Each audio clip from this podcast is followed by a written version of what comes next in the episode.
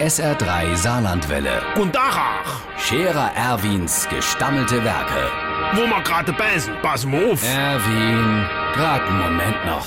Übrigens, Irmsche, die Hanse doch nicht mehr all. Also, zumindest nicht der Reino. Das wird ja immer schlimmer. Ich bin doch neulich im Bruttomarkt über ein Palett mit Lebkuchen gefallen. Lebkuchen! Um die dort Zeit. Da habe ich das Fräulein dort gefragt, ob schon mal auf die Uhr geguckt hätt. Lebkuchen. Mehr wie drei Monate vor Weihnachten. Das wäre normal, im Gang nebendran täte ja auch schon die Spekulatiusse stehen.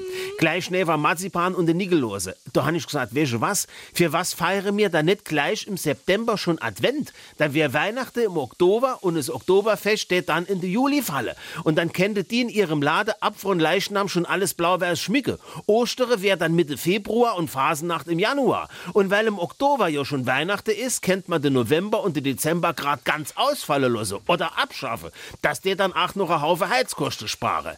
Nee, die haben sie wirklich nicht mehr all.